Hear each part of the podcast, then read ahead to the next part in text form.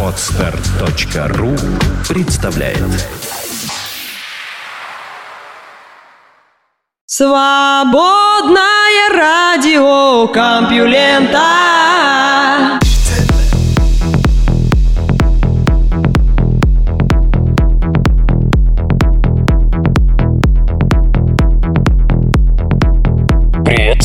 Моих любимых слушателей. Вы слышите Лёшу Халецкого, а этот выпуск свободного радиокомпьюлента называется «Два тополя». Правда, о деревьях в ближайший час ни слова. Не знаю, как это у нас так получается, что названия не несут никакой смысловой нагрузки, но на качество новостей это не влияет никак. Наука и техника. Что будет, если за один раз забросить в космос 480 миллионов предметов?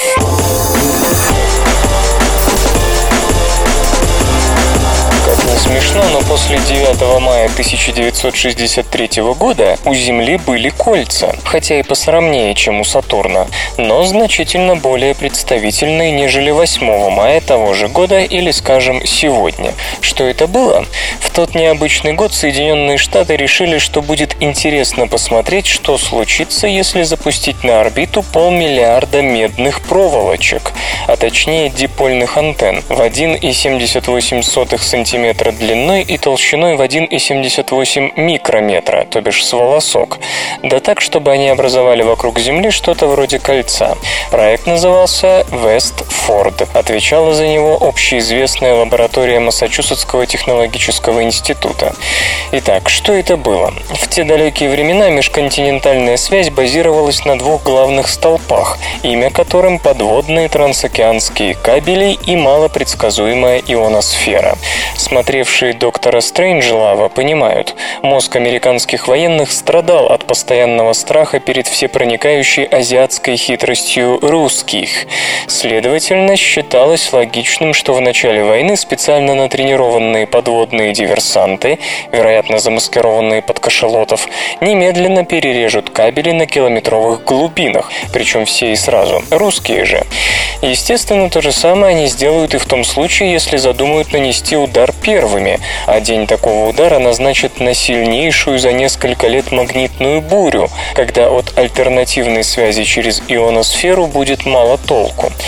А тут еще наложился эффект от Starfish Prime. Американцы сами пробовали перекрыть связь термоядерными взрывами в ионосфере, а потому свято верили в такие же планы советской стороны, имевшие внятную цель – первый удар по ядерному арсеналу, исключающий удар ответный.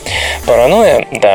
Но иного, признаться, глупо было ожидать от людей, инициировавших бойню в заливе свиней и готовивших террористов, взрывавших гражданские самолеты. Впрочем, на фоне наших военных той поры американские, наверное, не выделялись.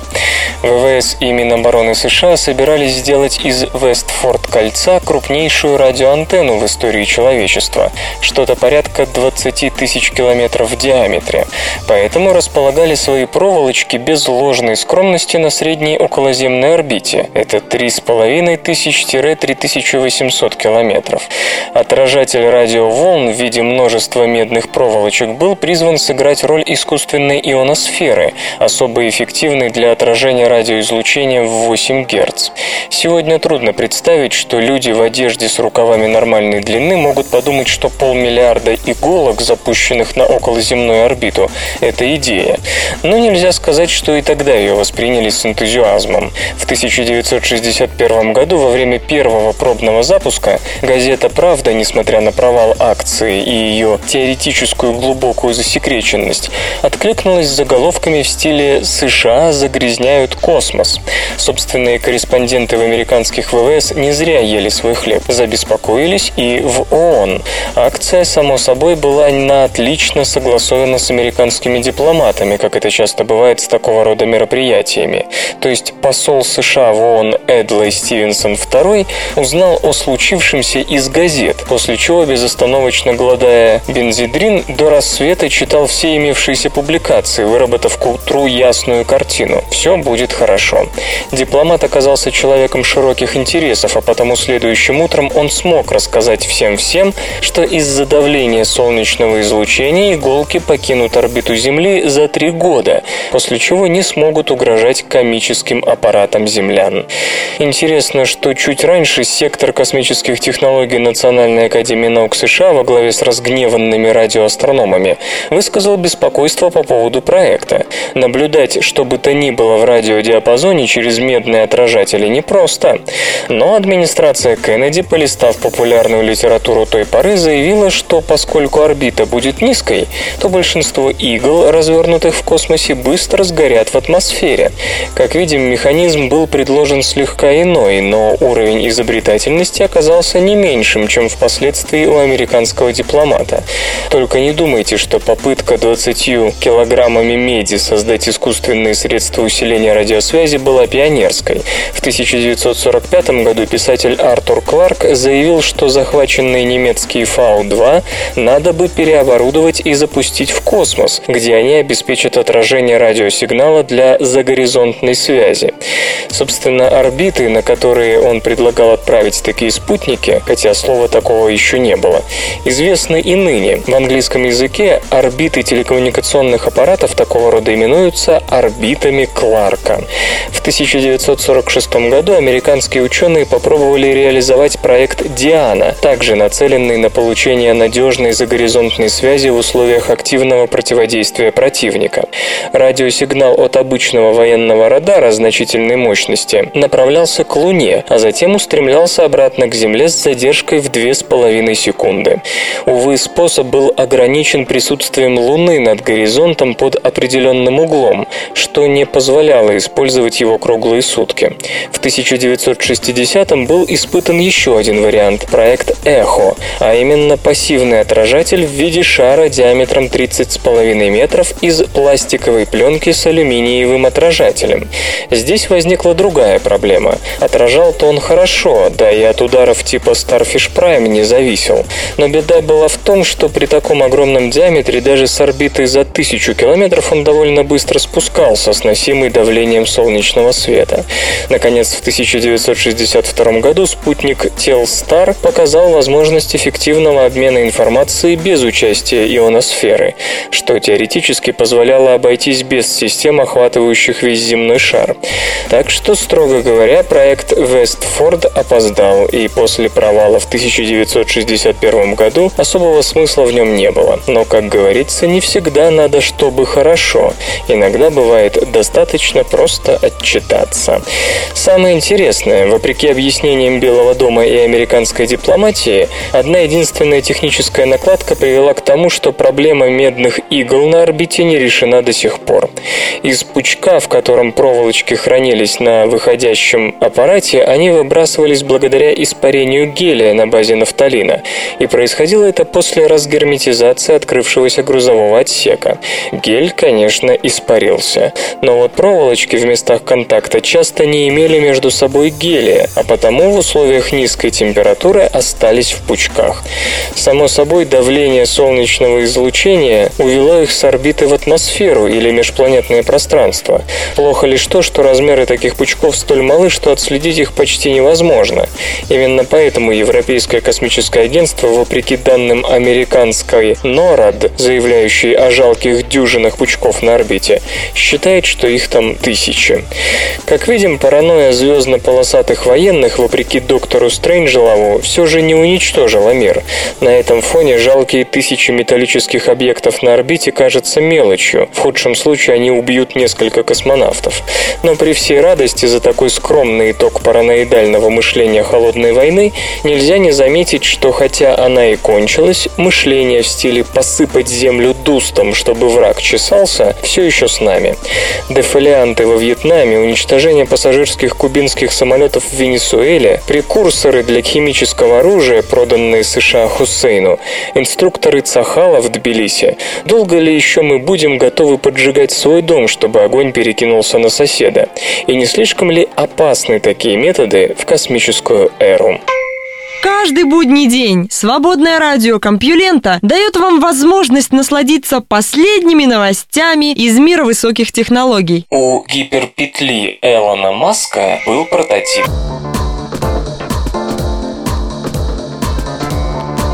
Элон Маск не первый американский предприниматель, предложивший революционизировать наземный транспорт. В 1869 году нечто подобное в Нью-Йорке хотел сделать Альфред Элли Бич, только вместо гиперпетли у него были пневматические трубы. Бич родился в семье владельца богатой нью-йоркской газеты «Сан» и достойно поддержал семейные традиции, купив тогда еще молодой журнал Scientific American. Но в душе это был изобретатель. Он запатентовал немало интересных идей, вроде пишущей машинки для слепых и методов усовершенствования канатной дороги. Пневматическое метро – самый известный из его проектов. В борьбе за финансирование оно даже конкурировало некоторое время со знаменитыми нью-йоркскими эстакадами. Давайте перенесемся в Нью-Йорк середины 19 века. Телеги с грузами, конные экипажи, толпы пешеходов. Почему бы не построить новые улицы ниже уровня земли, там, где конные трамваи могли бы перемещаться беспрепятственно. Наверное, примерно так думал Альфред Элли Бич. Но в 1863 году в Лондоне открылся метрополитен на паровой тяге, и ход мысли изобретателя взял другое направление. Возможно, вдохновившись работой над Scientific American, Бич выдумал еще более радикальный, футуристический план. Патент, оформленный в 1865 году, описывал относительно простую систему, особенно по сравнению с диссертацией господина Маска, хотя оба документа временами на удивление схожи. Итак, под землей располагаются круглые кирпичные трубы, на концах которых стоят мощные вентиляторы. Давление, создаваемое ими, будет гонять трамвайчик вперед и назад точно так же, как это происходило с пневматической почтой, распространенной в те годы и в Лондоне, и в Нью-Йорке. Идея, как вы понимаете, носилась в воздухе, и еще в начале 19 века прототип подобной системы построил британский изобретатель Джордж Мэтхерст, окрестивший его атмосферной железной дорогой. В отличие от предшественника, Бич был человеком со средствами и связями, и в 1867 году ему предложили проверить задумку на выставке Американского института. Он построил 30-метровую фанерную версию пневматического ветро, и посетители с удовольствием катались туда и обратно. Гигантский вентилятор был достаточно мощным, чтобы привести в движение вагончик с десятком пассажиров. Газета «Нью-Йорк Таймс», затаив дыхание, назвала систему самой интересной частью выставки. Поскольку Бич играл заметную роль в издательском мире, дело набирало обороты. Он свел дружбу с боссом Твидом, одним из самых беспринципных и коррумпированных политиков в истории США, и тот протолкнул закон, разрешавший начать строительство. Бич принялся за работу. Он просил разрешения всего лишь на подземную трубу для перевозки почты, а не людей но в тайне его люди строили первое в истории метро без газа, сажи и пара. Работали день и ночь, выкопали 100-метровый туннель от Бродвея до Уоррен-Мюррей-стрит и поместили туда вагон на 30 человек, который мог курсировать только из одного конца в другой. Как только он добирался до пункта назначения, сжатый воздух менял направление. Метро функционировало в условиях полной секретности на протяжении двух лет, прежде чем Бич решился представить его публике был возведен зал ожидания длиной 35 метров, украшенный изящными лампами, фресками и фонтаном с золотыми рыбками. «Модный прием в недрах земли», писала Нью-Йорк Пост. Предприниматель надеялся, что ни мэрия, ни возможные спонсоры не устоят перед такой красотой. Бич поехал в Олбани, столицу штата Нью-Йорк, просить финансовой помощи для расширения пневматической линии. Но босс в это же время предложил метро на эстакаде. Бороться с влиятельным соперником не было никакой возможности. Чем дальше, тем меньше капиталисты видели хоть какие-то причины дать Бичу денег. Туннель приспособили для других целей и в конечном счете его уничтожили, чтобы освободить место для нью-йоркской подземки, известной нам сегодня. Наверное, господину Маску следует обратить внимание на эту историю, ведь Бич хотел того же, что и он – экологически чистого, дешевого и технически блестящего решения проблемы общественного транспорта. Что интересно, одна из ключевых инноваций господина Маска опирается на лимит контроица, который диктует поведение объекта в туннеле под давлением. Точно такое же ограничение стояло на пути пневматического метро. Конечно, господину Маску едва ли удастся построить гиперпетлю в тайне. Неясно даже, готов ли он сам взяться за этот проект. Но урок очевиден. Финансовым и политическим воротилам не интересны технические детали. Железо или гаджеты? Аэроверойнмен Пума – беспилотный летательный аппарат на солнечных батареях.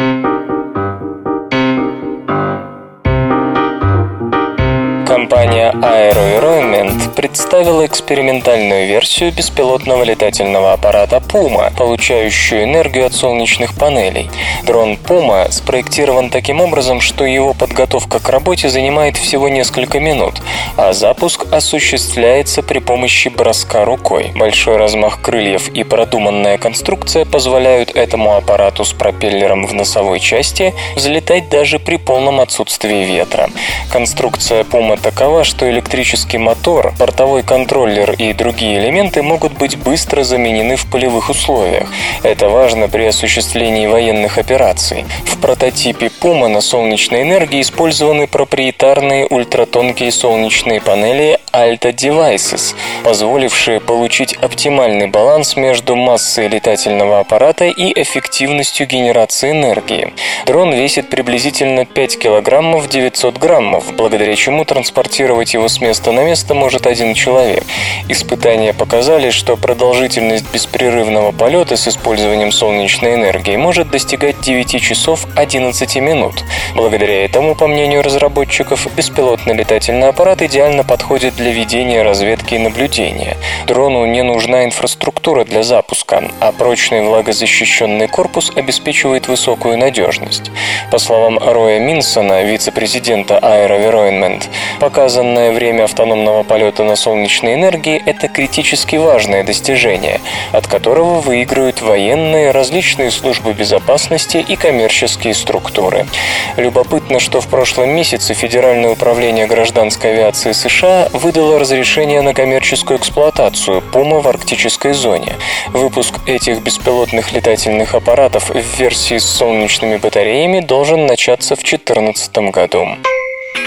Вслух и с выражением читаю стихотворение. Михаил Морозов «Ванна».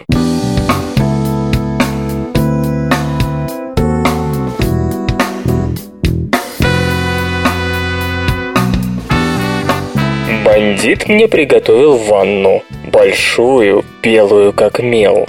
Всем телом возглася осанну, я в воду голубую сел. Невыразимая отрада, воды родимой теплота. Душа и та, как птица рада, ей распахнулась высота. И все грехи, что были в старом, исчезли в искристой волне. Бандит сказал мне с легким паром и нежно улыбнулся мне.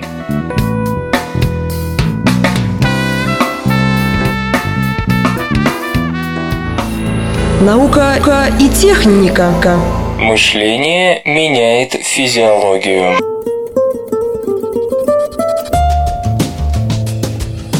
Когнитивные и физические способности человека ограничены, но представление о характере и степени этих границ пора пересматривать. Во многих случаях сама мысль о том, что мы не всесильны, выступает ограничивающим фактором. Как только мы отбрасываем ее, происходят чудеса. Например, психологи Ульрих Вегер и Стивен Лафнан попросили добровольцев ответить на вопросы, которые будут возникать на экране монитора. Участникам одной группы сказали, что перед каждым вопросом будет высвечиваться ответ, но лишь на мгновение. Воспринять его сознательно они не успеют, но бессознательно должны уловить. Другой группе признались, что это просто сигнал, мол, сейчас будет следующий вопрос. На самом деле в обоих случаях на экранах вспыхивал случайный набор букв. Тем не менее, участники первой группы чаще отвечали правильно. Уверенность в том, что тебе подсказали, повышает уровень знаний. А как насчет зрения? Мы склонны думать, что это по существу механический процесс. Однако Эллен Лангер из Гарварда и ее коллеги считают иначе. В своих экспериментах они исходили из стереотипа о том, что летчики-истребители обладают отличным зрением. Добровольцев приглашали на тренажер пилота ВВС, где все было как положено. Приборы, гидравлические подъемники для имитации движения самолета, аутентичное кресло, даже одеться предлагали в камуфляж. Так вот, когда испытуемые выполняли простые маневры, их зрение улучшалось по сравнению с теми показателями, которые они демонстрировали просто сидя в кресле неработающего тренажера. И дело не в мотивации. Еще одной группе предложили прочитать эссе о мотивации и попросили очень сильно постараться при проверке зрения на неактивном тренажере. Но заметных улучшений обнаружить не удалось. Раззадорившись, группа госпожи Лангер организовала другой эксперимент. Мы давно привыкли к тому, что во время проверки зрения у нас возникают проблемы в нижней трети таблицы. А ученые взяли и составили такую таблицу, которая начинается не с крупных букв, а со средних. То есть строки, которые обычно располагаются в нижней трети, оказались в середине. Поскольку люди ожидали трудностей только в нижней трети, на такой таблице они смогли прочитать более мелкие буквы, чем обычно. Точно так же мы считаем, что наше тело реагирует на физические упражнения чисто механическим образом. Мы рассчитываем, сколько калорий съели, сколько оставили на беговой дорожке и так далее. Но простого изменения мысли о физической активности порой бывает достаточно, чтобы повлиять на работу организма. Например, средняя уборщица в гостинице обходит примерно 15 номеров в день, тратя на каждый из них от 20 до 30 минут. Как известно, рекомендуется выделять на физическую активность хотя бы полчаса в день, но большинство обслуживающего персонала убеждено, что не занимаются физкультурой в достаточной мере, а некоторые считают, что не делают упражнения вообще. Тогда Алия Крам и Эллен Лангер рассказали таким работникам о том, что их работа дает им достаточно упражнений для здорового образа жизни, после чего наблюдали за ними 4 недели. Контрольной группе не стали открывать глаза. В результате подопытные из первой группы похудели, доля жира на талии и бедрах снизилась, систолическое артериальное давление упало. Контрольные же участники не продемонстрировали ничего подобного, хотя объем работ и диета в обеих группах оставались прежними. Ключ к пониманию того, почему это происходит, дают исследования, посвященные эффекту плацебо. Антонелла Поуло и ее коллеги просили добровольцев взять определенный вес до и после потребления высокой дозы кофеина. В действительности напиток не содержал кофеина, просто вес убавляли незаметно для испытуемых, и люди привыкали связывать меньшую усталость с выпитым. Когда они повторно выполняли этот тест, вес уже не убавляли, но участники все равно испытывали меньшую усталость, ибо центральная нервная система, выработав рефлекс, изменила ответ на поднятие тяжестей. Марион Гёбель и ее коллеги давали пациентам с аллергией лечение, на самом деле плацебо, после того, как те пробовали новую на вкус жидкость, на самом деле не аллергенную. Позднее та же совершенно безобидная комбинация позволяла подавить реальную реакцию иммунной системы и кожи на аллергены. Фабрицио Бенедетти и ее коллеги поначалу повышали уровень гормона роста в организме посредством инъекций, а затем выдавали за лекарство простой солевой раствор, но уровень гормона в крови все равно поднимался. Предрак Петрович и его коллеги подавляли эмоциональную реакцию на неприятные фотографии путем введения успокоительного, после чего тоже перешли на солевой раствор. Участники эксперимента, разумеется, об этом не знали, но области мозга, связанные с тревогой, по-прежнему эффективно успокаивались. Короче говоря, простого ожидания пользы бывает достаточно для получения физиологического результата. Вероятно, в эксперименте на знание были задействованы те же химические нервные механизмы. Озгун Атасои Рой из Бостонского университета подозревает, что таким образом проявляется адаптация, которая стала очень важным приобретением человечества в процессе эволюции. Адаптация, помогающая подготовиться к будущему. Например, при мысли о возможной встрече с хищником происходят очень существенные физиологические изменения, которые готовят организм к предстоящей борьбе еще до того, как зверь появится в поле зрения. Но можем ли мы сознательно менять мышление с тем, чтобы извлечь из этого выгоду? Да, для этого надо научиться активно фокусироваться на новых аспектах окружающей среды и мыслить о категориях действительности как о гибких, а не заданных раз и навсегда. Например, Эллен Лангер и Элисон Пайлер предлагали участникам очередного эксперимента знакомые и незнакомые объекты, безусловно и условно. Например, собачья жевательная игрушка могла быть представлена со словами «это собачья жевательная игрушка» или «это, возможно, собачья жевательная игрушка». Во втором случае подопытные относились к предмету более гибко и легче фокусировались на незнакомых деталях. Когда добровольцев попросили решить задачу на творческое использование доступных объектов, с нею справились лишь участники второй группы. Из сказанного можно сделать вывод о том, что разум и тело не две обособленные друг от друга системы, которые могут прекрасно работать в паре.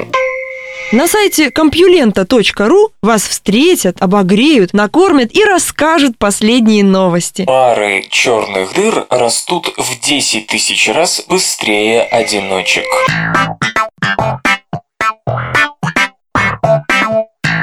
То, как именно сверхмассивные черные дыры набирают массу, достигающую 20 миллиардов солнечных, волнует астрофизиков давно. Интерес ученых еще более усилился, когда стало ясно, что черные дыры становились монстрами уже в первый миллиард или два лет после начала истории Вселенной. Как же так? Ведь черные дыры должны формироваться из звезд, но при этом их масса может быть не больше десятков, в лучшем случае сотен масс Солнца. Как они после этого добрались до миллионов и миллиардов, и почему некоторые из них и сегодня остаются скромниками вроде Стрельца А, в то время как другие миллиарды лет назад достигли тысячекратно больших масс. Исследования астрономов, ведомых Крисом Никсоном из Колорадского университета в Болдере, предполагает, что главная причина неравномерности популяции черных дыр, а также их необычайно быстрого роста, в целом ряде случаев, относящихся к ранней Вселенной, заключается в неординарной ситуации с образованием парных черных дыр. Когда две галактики сливаются, процессы такого рода начались более десятка миллиардов лет тому назад, две черные дыры, бывшие в их центрах, сближаются друг с другом по спирали. При этом возникает необычная ситуация. Устоявшиеся структуры ядер галактик взаимодействовали всегда только с одним центром мощнейшего притяжения в лице черной дыры, а после формирования парной системы таких объектов стабильность в ядре нарушается. Вокруг пары выстраивается огромный аккреционный диск неупорядоченной формы, не имеющий нужной стабильности. В итоге он переживает периодические обрушения, в виде которых существенное количество вещества диска падает в черную дыру быстрее, чем это может случиться в норме. Поясню. Обычно аккреционный диск, куда притягивается вещество, поглощаемое потом черной дырой, является ограничителем скорости максимального поглощения, чем-то вроде дозера, через него просто нельзя пропустить больше определенного объема в единицу времени.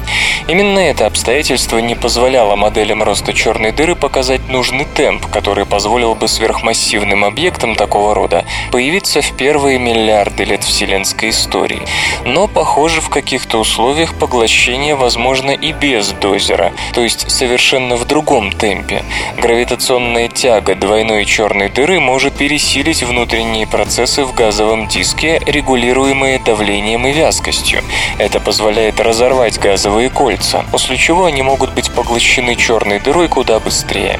По расчетам авторов работы, поглощение вещества в захлеб одно, без учета всех прочих факторов, способно ускорить аккрецию на черную дыру в 10 тысяч раз по сравнению с обычным вариантом, когда диск из газа не нарушен игрой гравитационных сил пары черных дыр. Что интересно, симуляция показала, что в ряде случаев, то есть редко, газ вместо поглощения будет выбрасываться черной дырой в окружающее пространство, порождая ударные волны и инициируя тем самым коллапс протозвездных облаков с последующим образованием из них звезд и звездных систем. Как полагает группа Криса Никсона, такие события должны выглядеть довольно ярко даже на больших расстояниях, и их следы можно попробовать поискать наблюдательно. Нельзя сказать, что гипотезы о неустойчивости аккреционного диска в определенных условиях, как важнейшем факторе сверхбыстрого роста сверхмассивной черной дыры, не высказывались. Но вот привязку такого события к образованию пары черных дыр и расчет его скорости следует признать заслугой именно этой работы. Перед нами довольно простой и, по всей видимости, эффективный путь образования сверхмассивно-чернодырых акселератов. Он позволяет понять не только, почему некоторые объекты такого рода достигли монструозных масс еще в ранней Вселенной, но и сравнительную скромность Стрельца А. Просто не все галактики часто сталкивались с формированиями равных размеров. Иногда, даже если столкновения и имели место, как это возможно происходило с нашим Млечным путем и соседней туманностью Андромеды миллиарды лет назад, их скорости были слишком велики для слияния и образования соответствующей пары черных дыр в центре, которая смогла бы породить титаническую черную дыру в миллиарды солнечных масс. Правда, исходя из этой модели, вероятность получить сверхгиганта в центре нашей галактики еще есть. Через считанные миллиарды лет наше столкновение с туманностью Андромеды повторится, и тогда пара черных дыр на долгое время резко повысит скорость своего роста, а образовавшийся после их последующего слияния гигант вполне сможет побороться за рекорд веса.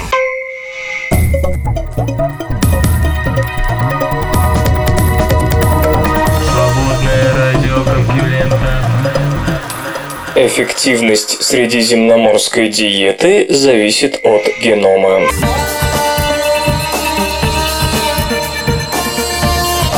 Существует множество диет, но не стоит думать, что каждая имеет строгое научное объяснение, а потому исследователи продолжают изучать режимы питания, популярные и не очень, чтобы понять, почему они действуют и действуют ли вообще.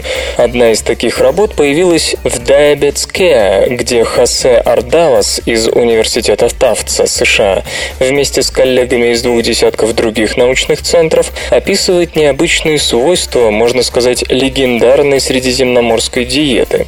Строго говоря, диетой ее назвать нельзя. Это скорее образ питания, исконно присущий жителям Средиземноморья.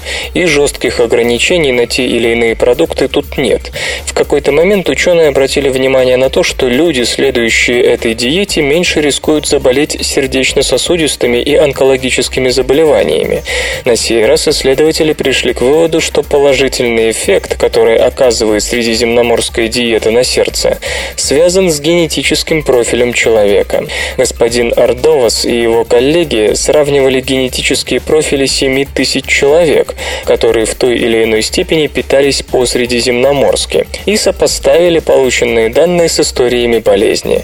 Оказалось, что средиземноморская диета действительно уменьшает вероятность, к примеру, инфаркта, однако ее эффективность зависела от присутствия у человека определенного гена. Речь, однако, идет не о том, чтобы ген помогал помогал диете проявить ее полезные свойства. Нет, просто диета компенсировала вредные свойства гена.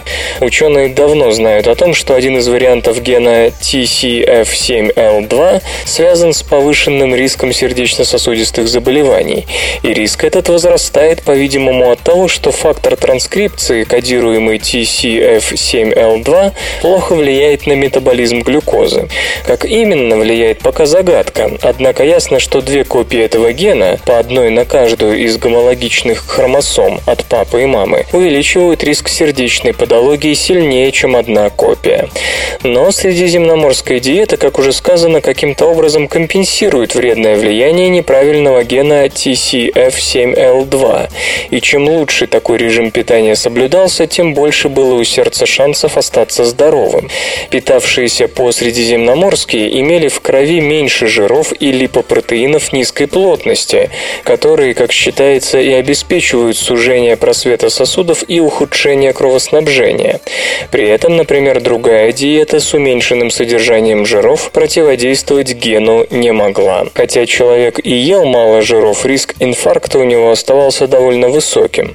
То есть средиземноморская диета работала, но лишь в определенных генетических условиях. А когда у человека с геном TCF7L2 было все в порядке, она никакого влияния не оказывала. С одной стороны, диета показала себя с хорошей стороны, а с другой, исследователи еще раз убедились, что не существует универсального режима питания, подходящего для любого человека. Если проблемы с сердцем не связаны с конкретным геном, то сидеть на этой диете будет бесполезно. Хотя, может быть, вам и понравится такая еда. Не исключено, что и для всех остальных диет существуют свои генетические профили, то есть такой набор вариантов неких генов, при которых соответствующий режим питания может проявить свои полезные свойства. Свободное радио. Компью... Компью... Компью... Компью... Лента. Дети пользуются двумя геометриями.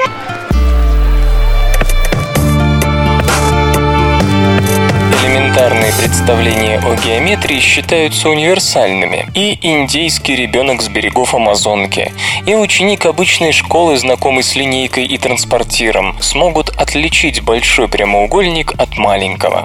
Однако до сих пор остается непонятным, откуда в нашем мозге берутся геометрические понятия и правила, и как они работают. То есть, как в голове происходит переход от абстрактных представлений к реальному миру вокруг. Чтобы выяснить это, психологи Психологи из Гарвардского университета поставили несколько экспериментов с четырехлетними детьми. В первом опыте детей сажали внутрь огороженного прямоугольного участка, давали им осмотреться, а потом просили найти спрятанный здесь же стикер.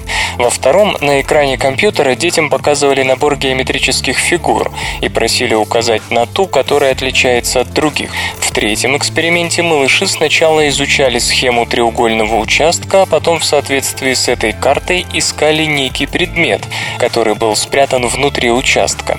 Понятно, что опыты были нужны для того, чтобы проверить, как геометрические навыки, назовем их так, помогают в пространственной ориентации, как происходит смычка между геометрией и реальностью. По ходу дела исследователи модифицировали условия опыта. Например, в последнем случае реальный спрятанный предмет оказывался длиннее, чем тот, что был указан на карте, а настоящего настоящих огороженных треугольных участков тайников были отрезаны углы или изменены пропорции сторон. Совместив все полученные данные, исследователи пришли к выводу, что геометрические способности у детей реализовывались двумя способами. Одни малыши полагались на оценку расстояния и направления, и им было проще понять, куда нужно двигаться, чтобы прийти в нужную точку. Другие же были сильны в сравнении углов и длин, и это позволяло им лучше различать фигуры, а также ориентироваться там, где не было явных углов. Абстрактное представление помогало представить эти углы там, где они могли быть.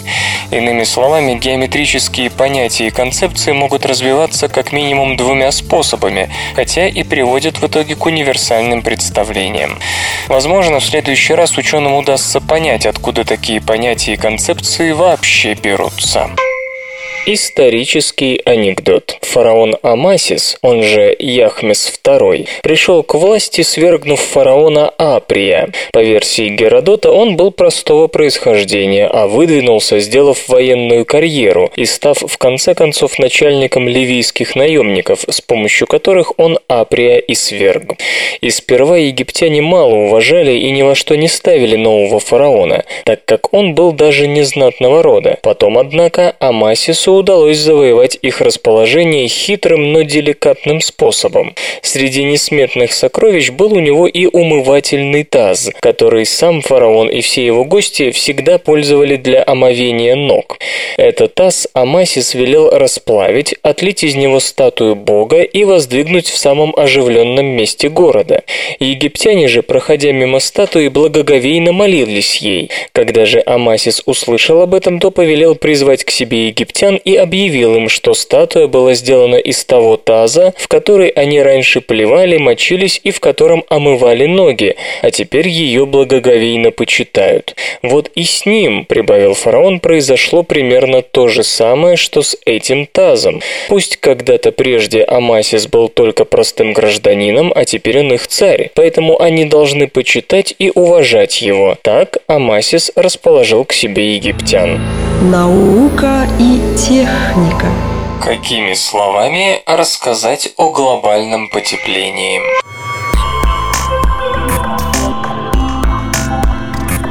Каждую секунду планета производит количество тепла, эквивалентное четырем хиросимским бомбам, и 90% от этого поглощается океанами. Широко известно, что мы должны удержать потепление на уровне, не превышающем 2 градуса по Цельсию, дабы избежать катастрофических последствий. Для этого надо сократить выбросы парниковых газов. Но почему-то этого не происходит. По-видимому, дело в том, что люди просто не понимают, что такое изменение климата. Каким образом можно рассказать обывателю о происходящем? Какие слова, метафоры, образы подобрать, чтобы он понял? Сафран О'Нил из Эксетерского университета и его коллеги из Великобритании, США и Австралии решили изучить, как люди реагируют на те или иные изображения в средствах массовой информации, связанные с изменением климата. Участникам эксперимента демонстрировали сначала картины изменившейся природы, коралловые рифы, снежные бури, лесные пожары, растрескавшуюся землю, ледники и дела рук человеческих, ветровые электростанции, пробки на дорогах, высыхающие водоемы, дымящиеся трубы, бензоколонки, а затем портреты политиков. Для каждого изображения измерялись значимость, насколько у респондента изменилось представление о важности темы климатических изменений и самая эффективность. Считает ли человек возможным что-то делать в сложившейся ситуации? Информации. Самыми значимыми оказались изображения первой категории в порядке уменьшения силы эмоций, наводнения с высоты птичьего полета, ледники, обезлесенье, белые медведи, растрескавшаяся земля, коралловые рифы. Во второй группе наибольшее впечатление производили дымовые трубы, пробки и графики температуры. Наименее влиятельными стали изображения политиков и знаменитостей, хотя среди них были и такие, кто, понимая, что с климатом не все ладно, ладно, не лезет за словом в карман. Это и Боб Гелдов, и принц Чарльз, и Ричард Брэнсон. На самом последнем месте неизменно оказывалась фотография церковного собрания. Что касается расширения возможностей, то лучше всего это делают солнечные батареи, ветровые электростанции, электромобили и бытовая теплоизоляция. Оно и понятно, эти изображения наглядно показывают, какие меры можно принять для сокращения выбросов, причем не на уровне государства, а у себя дома. Точно так же людей больше всего поражают фотографии наводнений, потому что на них видны разрушенные дома. Возможно, есть связь с тем, что исследование проводилось среди горожан, ведь «мой дом – моя крепость». В городах люди живут более обособленно, чем в деревнях. Отсюда можно сделать вывод о том, что обыватель уделяет мало внимания проблеме изменения климата, потому что для него она незрима. Жители городов последними замечают то, что происходит в мире природы природы. Но сельское население тоже не обладает адекватным представлением о климате, ибо значительная доля тепла, произведенного планетой не без участия человека, уходит в океаны. Решить проблему визуализации попытались Джон Кук из Квинслендского университета Австралия и его коллеги, которые измерили количество тепла, поглощенного океанами в джоулях. Но джоули ничего не говорят обывателю. Тогда они выбрали один из архетипов коллектива коллективной памяти о 20 веке – атомную бомбу, сброшенную на Хиросиму. Разве не страшно узнать, что ежедневно Земля выделяет количество тепла, эквивалентное 345 600 бомбам? И это сработало. Пресса с радостью ухватилась за удачную иллюстрацию. Дэвид Холмс из университета Монаша предлагает и другие расчеты. Например, его сородичи с Зеленого континента хорошо помнят лесные пожары, начавшиеся в Черную субботу 7 февраля 2009 года, в день, когда во многих регионах Австралии были побиты максимальные показатели температуры и унесшие рекордное число жизней. Так вот, мировой океан ежедневно поглощает в 230 раз больше тепла, чем было произведено теми пожарами. Мировой запас ядерного оружия – 24 300 единиц по данным на 2009 год – на 25 тысяч Хиросим уступает ежедневному глобальному потеплению, но близок к количеству тепла, поглощаемому океанами.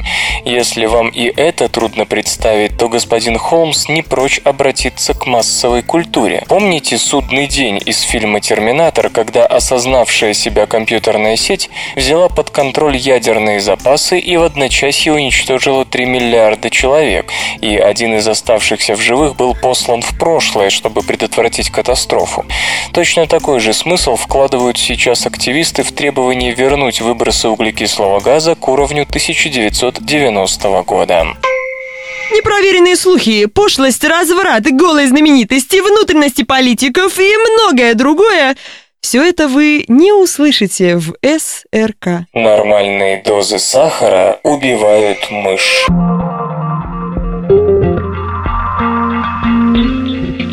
Каждый знает, что сахар может стать причиной ожирения и диабета с сердечно-сосудистыми болезнями в придачу. Но неудивительно, наука до сих пор спорит о том, как именно избыток сахара вредит организму, какие молекулярные и биохимические механизмы он разрушает. Исследования, разумеется, ведутся, но проблема в том, что эксперименты ставятся на мышах и кормят животных такими дозами, которые при пропорциональном увеличении до человеческих масштабов превосходят превосходят всякое разумение. Таких доз сахара не употребляет ни один человек, даже если он чрезвычайно любит пончики и пирожные. Казалось бы, чего проще уменьшить порцию сахара, скармливаемую мышам. Именно это и сделали Уэйн Потс и его коллеги из университета Юты. Ученые поймали в какой-то пекарне пару мышей, дождались от них потомства и посадили его на диету, при которой четверть калорий поступала в организм вместе с сахаром. Такой уровень сахарных калорий считается по американским меркам предельно допустимым, и именно подобные диеты придерживаются от 13 до 25% населения США. Через 26 недель мышей выпускали в просторный вольер, обстановка в котором была максимально приближена к естественной среде обитания. Тут животные должны были конкурировать за еду и территорию с другими мышами, которых держали на пище с пониженным содержанием сахара. Вторая часть эксперимента длилась 32 недели, и, как пишут исследователи в Nature Communications, дела у сахарных мышей шли не очень хорошо. Самки погибали в два раза чаще, а самцы удерживали за собой меньшую территорию и приносили меньше потомства. Территории сахарных самцов были меньше примерно на четверть, и на такую же долю у них было меньше детенышей. Между самцами разницы в смертности не было, однако причину этого авторы видят в том, что смертность у сильного пола зависит от множества факторов, в том числе в результате территориальных войн, которые могут затемнять влияние сахара. Ученые отслеживали семь параметров, по которым можно было судить о состоянии обмена веществ у мышей и их здоровье. Среди этих параметров были и масса тела, и уровень инсулина.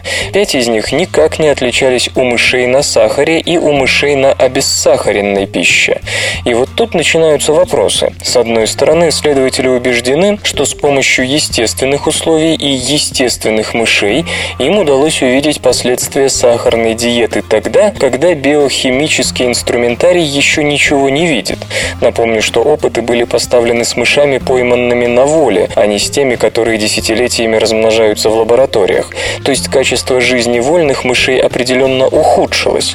Пусть биохимические показатели еще не демонстрируют патологий, но обычный образ жизни, естественная экологическая среда служит куда более точным аналитическим инструментом. Но в таком случае возникает следующий вопрос. От чего умирали те самки, которые ели много сахара? Проблемы с сердцем их явно не беспокоили, да и диабета у них не было. Тогда в чем причина? Авторы работы говорят, что они не могли собрать погибших самок, так как это означало вмешательство в эксперимент. А мышей во время 32-недельного обитания, как бы на природе, беспокоить было нельзя. Тем не менее, вопрос требует скорейшего ответа. Без него все это начинает отдавать мистикой. Хорошо, а какие выводы из этого можно сделать для человека? Значит ли повышенная смертность мышей от нормальных доз сахара, что и мы постепенно травим себя сладким? С одной стороны, мыши мертвы, а люди как раз живы. С другой, тут требуется огромное статистическое исследование, которое сравнило бы человеческую смертность, грубо говоря, с сахаром и без сахара. Можно ли хотя бы мысленно представить себе, как провести такое исследование.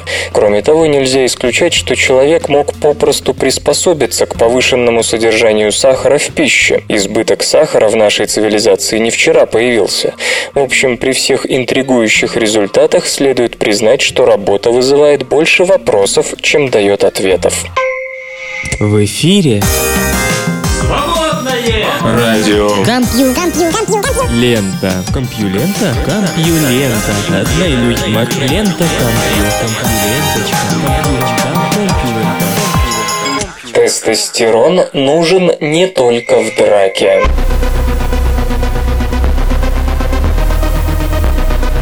Тестостерон ассоциируется обычно с борьбой, соперничеством, агрессивным мужским поведением, цель которого – победить соперника.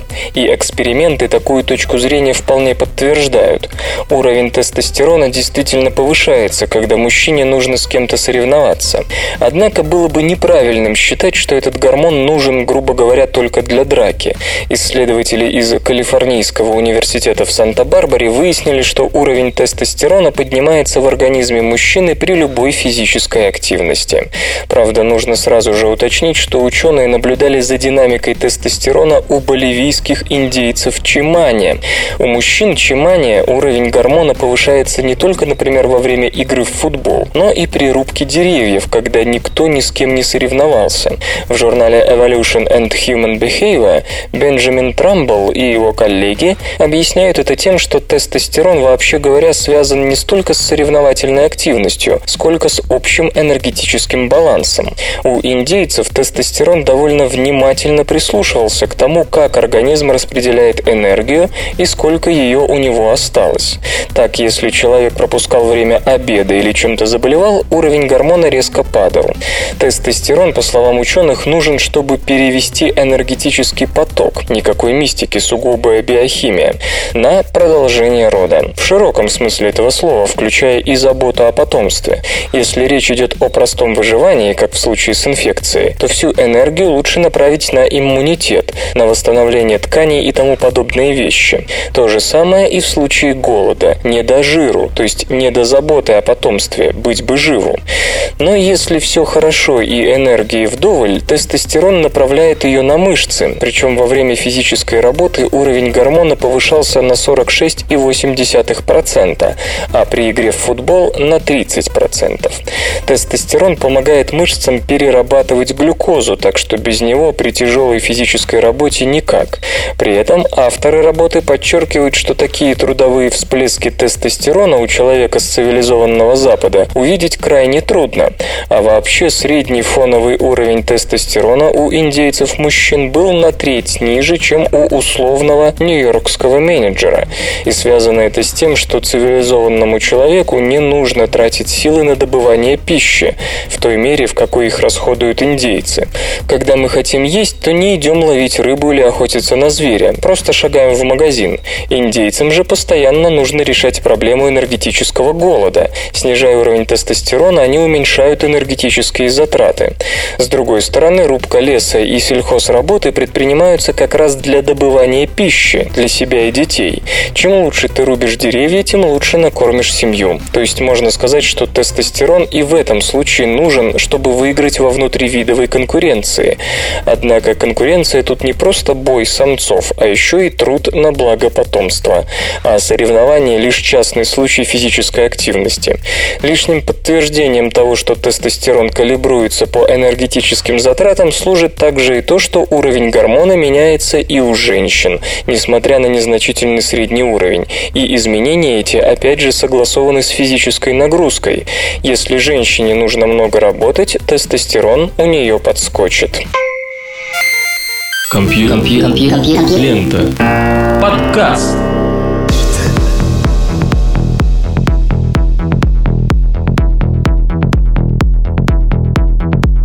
Выпуск под названием «Два тополя» завершен. Вы слышали Лешу Халецкого, «Свободное радио Компьюлента» и «Песенка». Свободное радио Компьюлента. Скачать другие выпуски подкаста вы можете на podster.ru